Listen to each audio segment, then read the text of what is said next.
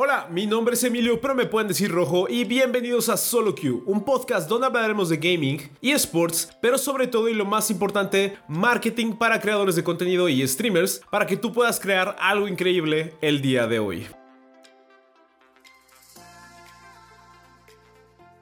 Hey chicos, bienvenidos de nuevo a otro episodio de Solo Q. Este, estoy muy agradecido de tenerlos por aquí. Es, es muy chido lo que la gente me ha estado comentando en redes sociales acerca de cómo les ha gustado el podcast, qué es lo que más les ha gustado. Algunas personas que incluso les ha motivado, les ha inspirado y realmente eso me agrada muchísimo. Eh, el día de hoy voy a hablar de algo que, que, mucha gente me ha estado preguntando. Creo que es la pregunta más, más eh, repetida en mis redes sociales y eso es acerca del partner de Logitech. Eh, yo sé que es la pregunta mucho más frecuente conmigo porque la cantidad de seguidores que tengo no es tan grande como la de muchas personas. Eh, es algo que yo creo que le da mucha curiosidad a muchas personas, pero yo tampoco creo que tengo la respuesta como para ellos, sobre todo cuando eh, los que me la están pidiendo de esa manera. esto que voy a, si, si de verdad te interesa el tema, te voy a advertir de una vez que es un tema un poquito largo, entonces si de verdad quieres saber, si de verdad quieres saber esto, quédate aquí y si no, pues en realidad eh, aquí está la respuesta de lo que te tanto me preguntabas, así que pues no sé por qué no te estás quedando, ¿verdad? Eh, vamos a empezar por algo muy sencillo. Lo que estoy a punto de decir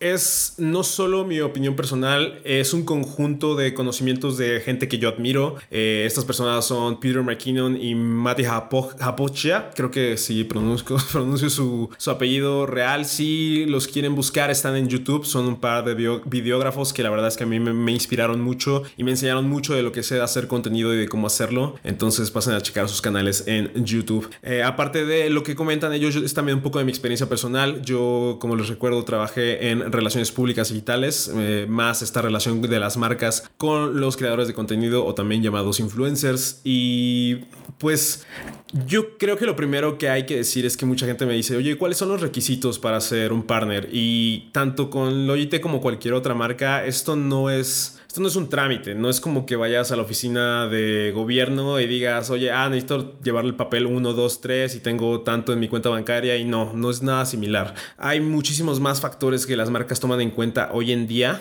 hoy en día para, para colaborar con un creador de contenido. Ya no es como antes, y yo esto lo he comentado muchas veces antes, que mm, no es por cantidad de seguidores. Sí, no, se trata de tener una mínima de seguidores o tantos likes en, fotos o incluso tantos viewers. Eh, hay muchísimas otras cosas. Y yo creo que la palabra que engloba todo esto es proveer valor. Como tú le provees valor a la marca. Y esa, esa pregunta no, no, tiene, no tiene una respuesta correcta. Y, y eso también puede, puede repercutir en, la, en el loyalty o más bien este, qué tan leal es tu audiencia contigo, de qué manera, sin importar los números, es mucho más enfocado a la, a la calidad. Yo creo, que, yo creo que la pregunta correcta aquí es cómo, cómo yo puedo mejorar mi contenido para proveer de valor a la marca. No importa si estamos hablando de Logitech, no importa si estamos hablando de cualquier marca. Esa es la pregunta que te tienes que hacer a ti mismo o a una persona que le quieras preguntar su opinión o su consejo. ¿Cómo puedo mejorar mi contenido? Y de nuevo, es es una pregunta que no tiene una sola respuesta, se puede mejorar de muchas formas. Tal vez algo ya lo estás haciendo bien y algo, algo no. Tal vez lo estás intentando hacer bien, pero hay un gap que te falta. hay muchos factores que pueden repercutir en esto. Pero yo creo que la primera pregunta por la que puedes empezar es, ¿qué te hace diferente? ¿Qué, ¿Qué, te hace diferente a otros creadores de contenido que están haciendo lo mismo? No, porque ahora, por ejemplo, hablando del gaming, el, el gaming ya no es solo un sector, ya no es ah, es que yo soy del sector gamer. No, el, sector gamer ya expandió, ya, ya, se, ya, se, ya explotó hacia varios lados. Me refiero a que ya son los gamers competitivos, los eSports, los gamers de entretenimiento, speedrunners, etcétera, etcétera, etcétera. Ya no solo de que soy del sector gamer, sino qué tipo de sector del sector gamer eres. Y esa es una, esa es una de las cosas que empiezan a, ya segmentar las marcas y ya darse cuenta de qué tipo de creador les proveerá, les proveerá más valor del sector que ellos son.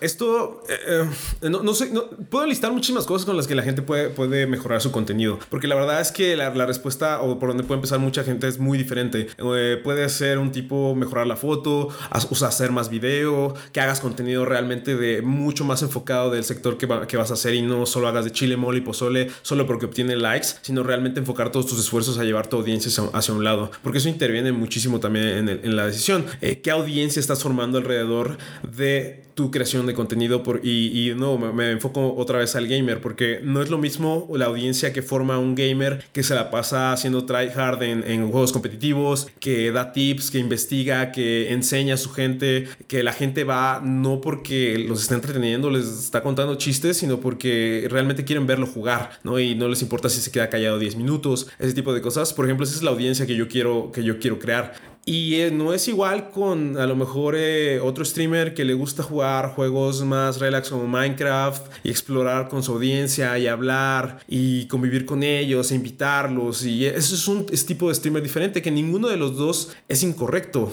Todos son del sector gamer, pero cada uno está construyendo su audiencia distinta. Y esto al mismo tiempo te lo tienes que preguntar de la marca con la que vas a colaborar. Eh, ok, la marca con la que va a colaborar, ¿quiénes son sus clientes? ¿A quiénes les quiere vender? ¿Quiere venderla a los jugadores casuales o quiere venderle a la gente que es de alto rendimiento y que realmente busca el mejor equipo y no sé qué? Porque pues, un jugador de Minecraft no le va a importar cuánto cuánta velocidad de, cuántos milisegundos de reacción tiene su mouse o su teclado. Simplemente él va con que funcione la tecla de adelante, atrás y el mouse y el clic es más que suficiente, ¿no?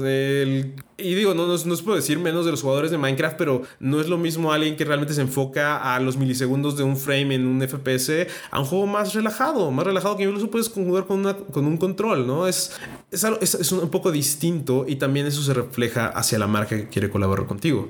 Eh, mi consejo para, para hacer un ejercicio un poco más introspectivo en todo este tipo de cosas es que intentes hacer un press kit de ti mismo. ¿A qué me refiero? Eh, si no sabes qué es un press kit, es un documento en el cual le muestras a medios, en, o sea, puede ser medios o marcas, como un tipo de currículum de cosas que has hecho y cómo de esa manera, o sea, como en, una sola hoja puedes englobar todas las maneras de que puedes proveer un valor a una marca. Imagínate que estás pidiendo un trabajo, ¿no? Porque creo que muchos eh, creadores de contenido, no solo, no solo de los que llevan mucho tiempo, sino los, los nuevos, creen que es una relación como de que ellos, eh, ellos tienen que esperar o tienen que ser vanagloriados por las marcas por ser influencers y los van a buscar y por eso les van a dar cosas gratis y no. Tienes que comprender dónde está la jerarquía aquí. Las marcas son las que proveen de trabajo, mucho de trabajo a los creadores de contenido, no al revés.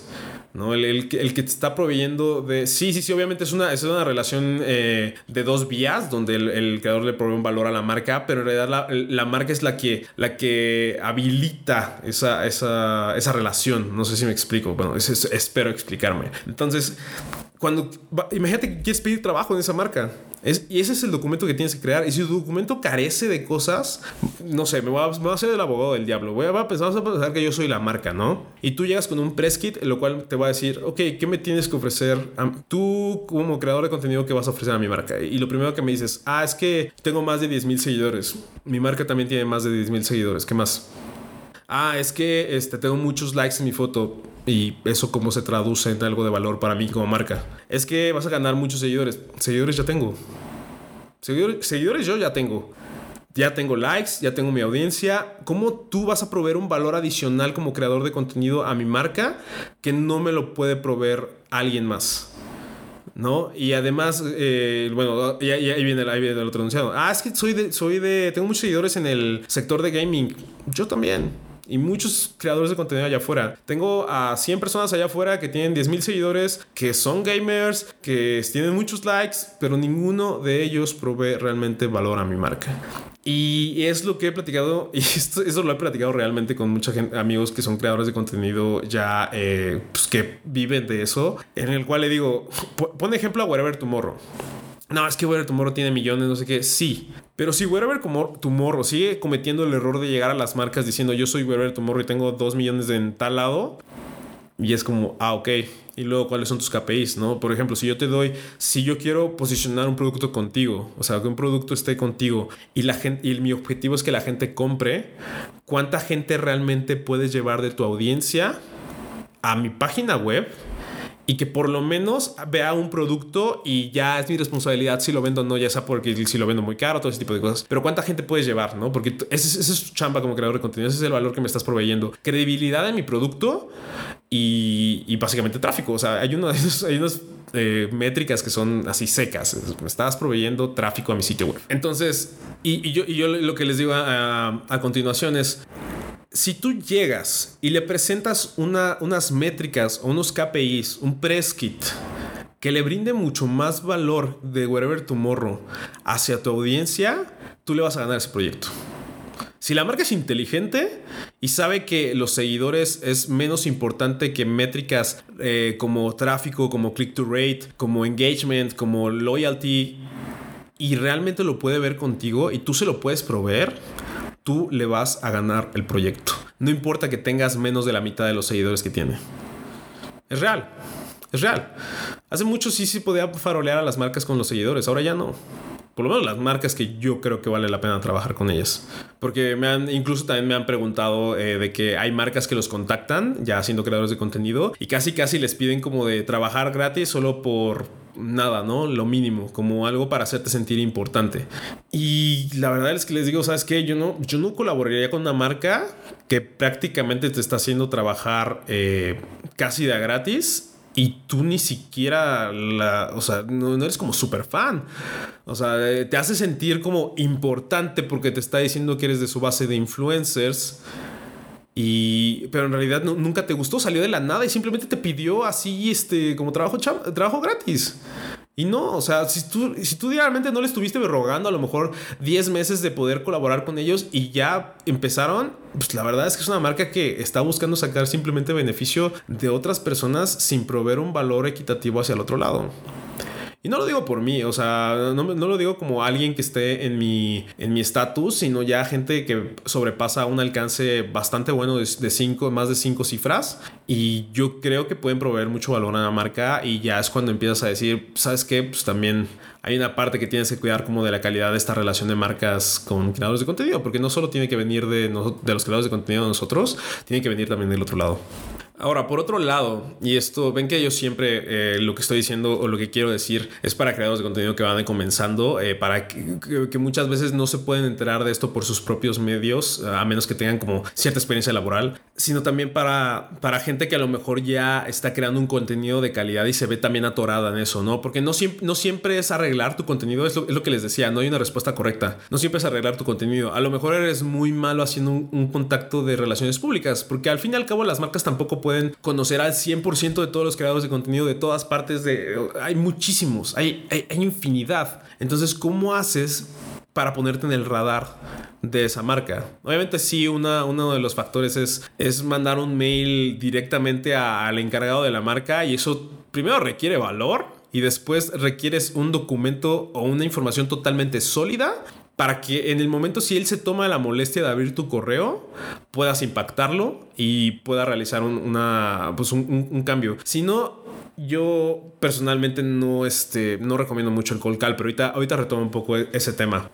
Entonces, si ya tienes un cierto número de seguidores y puedes probar una marca, a lo mejor lo que te falta es, esta, esta, este trabajo de relaciones públicas. Y yo lo que, que te recomiendo es que puedas buscar una agencia de promoción de creadores de contenido. Es si realmente te quieres dedicar a esto y le quieres invertir y quieres que sacar provecho del trabajo que estás creando, tal vez, y, además, además careces de lo de PR, una marca no puede ser una idea tan mala. Sí, llevan un porcentaje a veces de tus tratos, pero es a cambio de proveerte ese valor de poder tener un contacto con las marcas eh, posicionar tu perfil y que puedas tener chamba al respecto. Todos los creadores de contenido enorme tienen, tienen agencias, ¿eh? Les, les voy avisando y, luego casi casi se duplican el costo de lo que, lo que cuesta a un creador, pero pues a veces es como ya del otro lado no hay ni una, otra forma de contactarlos porque hasta así funciona. Es muy chistoso. Entonces, de nuevo, si, si quieres de verdad ponerle eh, importancia a tu carrera como creador de contenido y te está dificultando este, esa parte de capitalizar tu perfil, contacta una agencia. No tiene nada de malo. No tiene nada de malo y pues simplemente ojalá puedas tener una relación fructífera por ellos porque si ellos te consiguen chamba, ellos tienen chamba. Entonces, lo, lo siguiente de lo que quiero hablar es que, bueno, lo, que estaba platicando del colcal, ¿no? Esto, voy a poner varios ejemplos. Eh, vamos a pensar que tú tienes el mail del, del, que es el encargado de marca de una marca con la que quieres colaborar. Entonces tú le mandas un mail, es igual que la entrevista de trabajo. Tú le mandas un mail, vamos a, y, tienes que pensar primero cuántos mails recibirá esta persona al, al, al día. Fíjate que no solo tú, sino varias personas saben que es el brand manager una marca. ¿Cuántas mails no va a recibir el día? Que ya casi casi va directamente a su bandeja de spam. Piensa, ok, primero tengo que tener una estrategia sublime de email marketing para poder impactar a esta persona que con suerte no recibes tantos correos al mes y yo tengo la exclusividad de, de poder tener este contacto. Ojalá tampoco se enoje por eso porque su correo es muy privado o está repleta su bandeja y tengo que impactar en el momento que él lo reciba. Y no solo eso, o sea, vamos a poner que pasas la primera barrera, que es que lo abra. Ahora sí lo abre y lo primero que dices en el mail es, hola, soy un influencer con más de 10 mil seguidores en Facebook. Ah, yo como, yo de la parte que me, han llegado de brands, de bueno, yo trabajando con brands y siendo el, que recibía sus mails, yo lo borro en ese momento. Yo lo borro. No es por ser mala onda, pero si, crees que tu valor reside en los seguidores que tienes y eso lo pones como de, de highlight, o sea, de, lo que va hasta arriba del, del, ¿cómo se llama? Del periódico. Ah, titular. Si es que lo que pones hasta arriba, no me interesa, porque significa que tú ves el valor en otras cosas distintas. Si tú me dices, ¿sabes qué? Es que soy un profesional en tal cosa o eh, mi audiencia da clic al 50% de las cosas que vendo, eh, tengo una conversión de tanto de 3 a 1, ese tipo de cosas con una marca dice, ok, te voy me estoy interesado, por lo menos ya pasaste a la siguiente barrera, que es que vean tu perfil. ¿No? Que, vean tu perfil, que vayan y digan, ok, lo que me está diciendo en cuestión de métricas lo veo, lo veo plausible, lo veo real. Ahora vamos a ver a su audiencia. Y este, este es un tema tricky porque esto, esto ya se sale de los números, eh, va a una parte cualitativa y ahí te va. Voy a intentar explicarlo lo más detalladamente que puedo. Obviamente los que escucharon los podcasts pasados saben un poco a lo que me voy a referir y es el tema de la audiencia. ¿Cuál es la audiencia que tienes? Y me voy a salir un poquito de gaming y esto es realmente otra vez basado en experiencias reales, en el cual, por ejemplo, vamos a pensar que tienes una marca que está dirigida a mujeres que hagan ejercicio, ¿no? Que tengan esta, esta, este interés fitness. La reacción como reflejo de las marcas, y eso es porque realmente espero que hayan evolucionado en ese tipo de cosas, es vamos a mujer, buscar influencers, eh, mujeres fitness como pensando que, ah, es que eh, necesito este producto para mujeres fitness, necesito ponerlo en mujeres fitness. Y no. ¿Por qué? Porque realmente, si obviamente vas a encontrar N cantidad de, gente con grandes eh, cantidades de seguidores, mujeres fitness. N cantidad. Ahora, después dices, bueno, realmente provea la marca. Si hubiéramos hecho una campaña si se hubiera hecho una campaña con esas mujeres fitness, posicionando un, producto para mujeres fitness, estoy casi seguro que hubiera fracasado. ¿Alguien, ¿Alguien sabe por qué? ¿Te imaginas por qué? Porque la audiencia de la mujer fitness es mayormente hombres. Es mayormente hombres. Es, no digo que sea al 100% de la gente que, que, que hace fitness y que son mujeres, pero es una gran mayoría.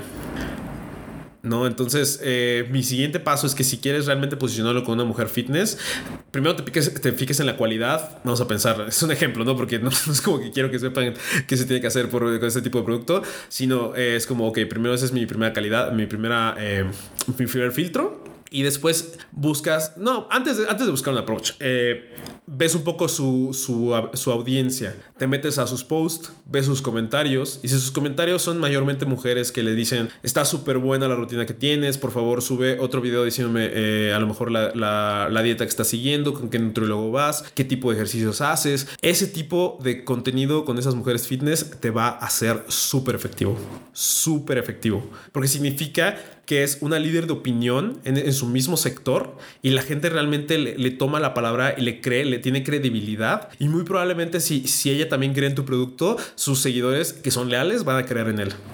Ahora, eh, vamos a pensar que son hombres y le dicen que está hermosa, no sé qué, que no tiene nada de malo, ¿eh? O sea, no, estoy diciendo que, publicar este contenido tenga algo de malo y, este, y tener esta audiencia tenga algo de malo. Pero si tienes esa audiencia y tú quieres posicionar un producto de mujeres para una, que una audiencia que es mayormente hombres, dime si te va a funcionar.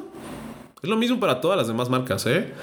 Métanse a la marca con la que quieren colaborar, vea a quién les habla, cómo les habla y si eso cuadra contigo. Y si no cuadra, te va a ser muy difícil trabajar con esa, con esa marca.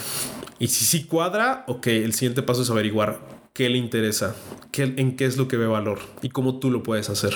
Obviamente si estás haciendo bien contenido y estás realizando tu chamba y bueno, en realidad estás haciendo todo bien, por lo menos a tus ojos de decir, ok, estoy aprendiendo. Y estás haciendo también el trabajo de relaciones públicas porque dices, a lo mejor no tengo para pagar una agencia ahorita o no estoy en estado como de estar con una agencia. Eventualmente una marca te va a encontrar eventualmente te va a encontrar.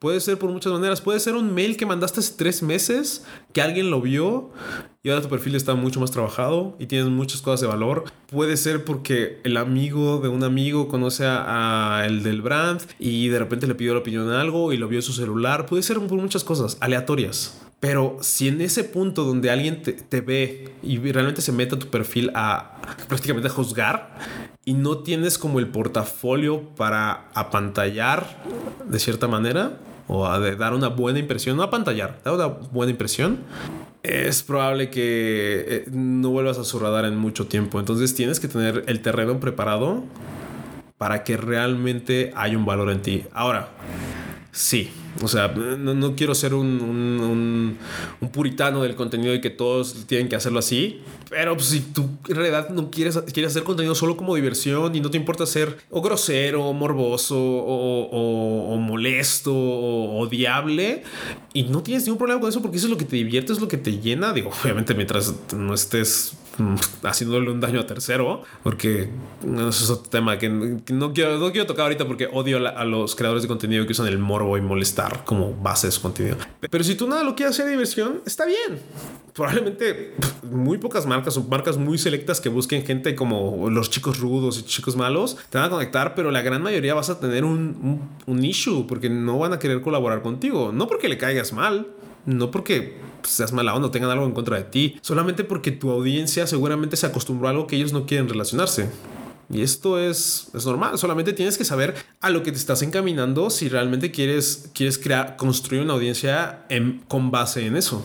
Entonces, recapitulando un poco, no se trata de preguntar cómo le hice para ser partner o qué requisitos hay y quita, quita el Logitech de la ecuación, pone una línea ahí, pon la marca que quieras.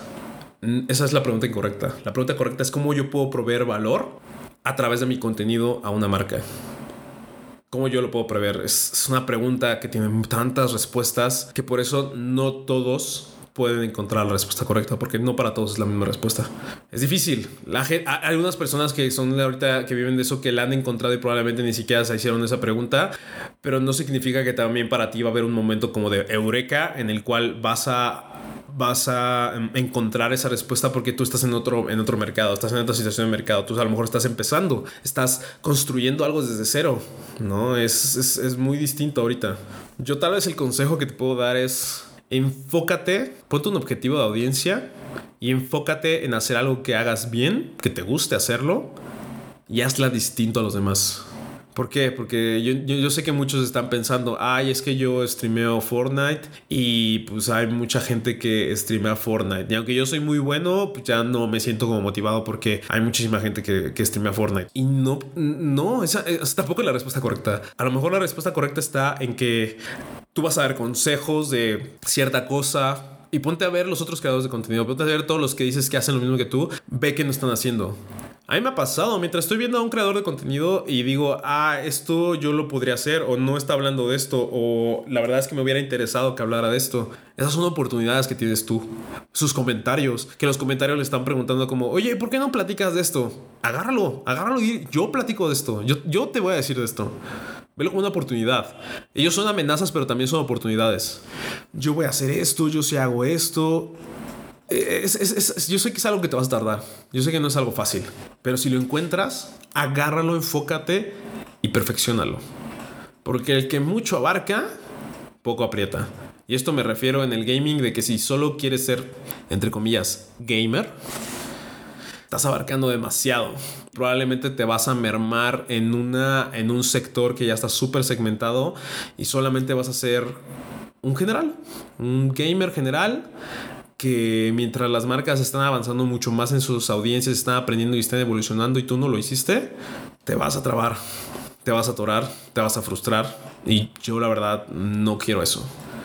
Yo lo he platicado con mucha gente cercana. Yo realmente busco un futuro para México y Latinoamérica porque es donde veo que ha hecho más falta de mejorar el contenido, de mejorar un contenido que realmente resaltemos. Y no digo que no haya gente que lo haya hecho, pero siento que está todavía muy, muy, muy, muy pequeño. Siento que hay tanta gente con tanto potencial que está haciendo las cosas solo por dar gusto y no porque realmente quiere seguir eh, innovando, porque ya está en su zona de confort. También los influencers están en sus zonas de confort, en zonas de confort de likes, de revenue, de ad revenue, de partnerships. Y, y en algún momento cuando evolucionen las marcas más allá de ellos, también se va a ver un problema. Y a muchos ya les pasó, ¿eh?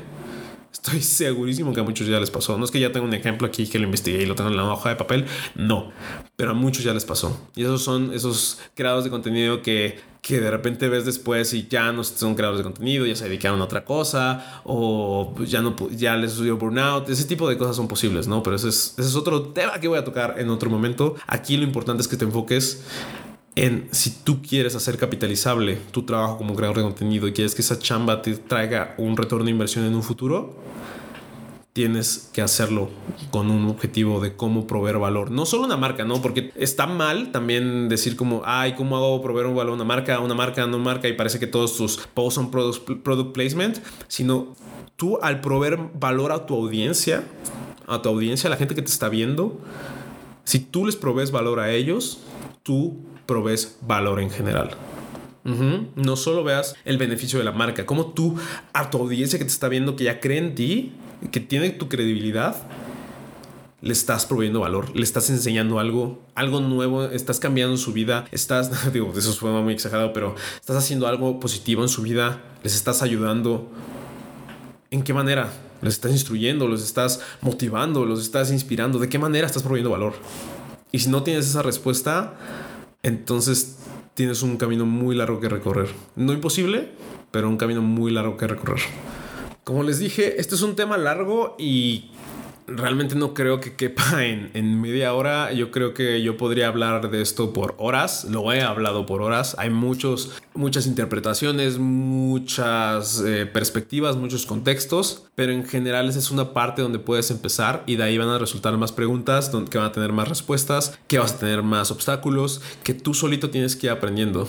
Y voy a tocar rápidamente algo que también dije en otro video. Es que si tú estás esperando avanzar y que la gente solo te esté dando estas respuestas y que tú no las estás consiguiendo solito, tal vez ser creador de contenido no es algo para ti. Y tal vez dices, ¿por qué? ¿No? Porque si a muchos creadores les dicen qué decir o, no sé, pues, trasladaron su trabajo a televisión y ya eh, pues, su vida es que, que sigue un libreto y no. O sea, muchos creadores de contenido antes de hacer lo que estaban haciendo eran ellos mismos escribiendo guiones, eh, preparando contenido, tomando fotografías, editando. Nadie les estaba diciendo, no tenían un jefe. No, tenían un jefe que les dijera, haz esto, públicalo tal día y pon este, este título y, con esto vamos a lograr resultados. Estás esperando que alguien te dé esta respuesta. Tu chamba no es, no, es, no es estar en ser creador de contenido. Estás buscando tú un trabajo normal de 9 a 5. normal no, o sea, porque vamos a decir un trabajo de 9 a 5 donde tengas un jefe que alguien te está diciendo qué decir, porque así te sientes cómodo, porque así te sientes seguro, tu factor de decisiones y está bien también, es correcto. No tengo nada en contra de los que quieren este trabajo. Está perfecto si se encuentran estabilidad y felicidad en su vida, porque a eso venimos al mundo a buscar felicidad. Sino que tal vez estás metiéndote en algo que que te va a traer más líos que, que beneficios. Estás tratando de buscar respuestas y que te las den y que por obra del Espíritu Santo de repente vaya a funcionar. No, búscalas tú. Hay muchos recursos en Internet. Ahí tenemos a Google. Que no, no podemos encontrar en Google? YouTube, Pinterest, Twitter, Instagram, Facebook, todo eso. Búscalo, encuéntralo, velo. Nada se te va a dar gratis en esta vida. Yo sé que suena muy filosófico, pero pero es una realidad, es algo reflexivo, es algo introspectivo. Tienes que checar eh, ese, esa estructura de pensamiento que tienes y realmente preguntarte si estás dispuesto a aceptar los riesgos y las frustraciones de esto que te estás aventurando o no. Y si no, no eres ni cobarde, no eres ni, no eres ni desmotivado, no eres, ni, no eres un fracasado, no eres nada de eso. Solamente no quiero hacer eso. Yo, yo quería ser médico biotecnólogo, pero supe que yo no era de las personas que leía libros, que estaban estudiando todo el tiempo, que se dedicaban la vida al trabajo y, no me veía tampoco en, un este, solamente trabajando en un, laboratorio como en 10 años. Y no lo fui. Sí, yo lo quería, pero en algún momento me di cuenta como de que no va para allá. Y no tiene nada de malo. Y no por ser un trabajo que a lo mejor me da seguridad, de eh, más dinero, de que siempre voy a tener un, trabajo súper estable, de que siempre se van a necesitar. No, no, no por eso eh, tenía que seguir con ese camino a fuerza, sino también tengo mi propia decisión de decir, esto no es para mí y no pasa nada.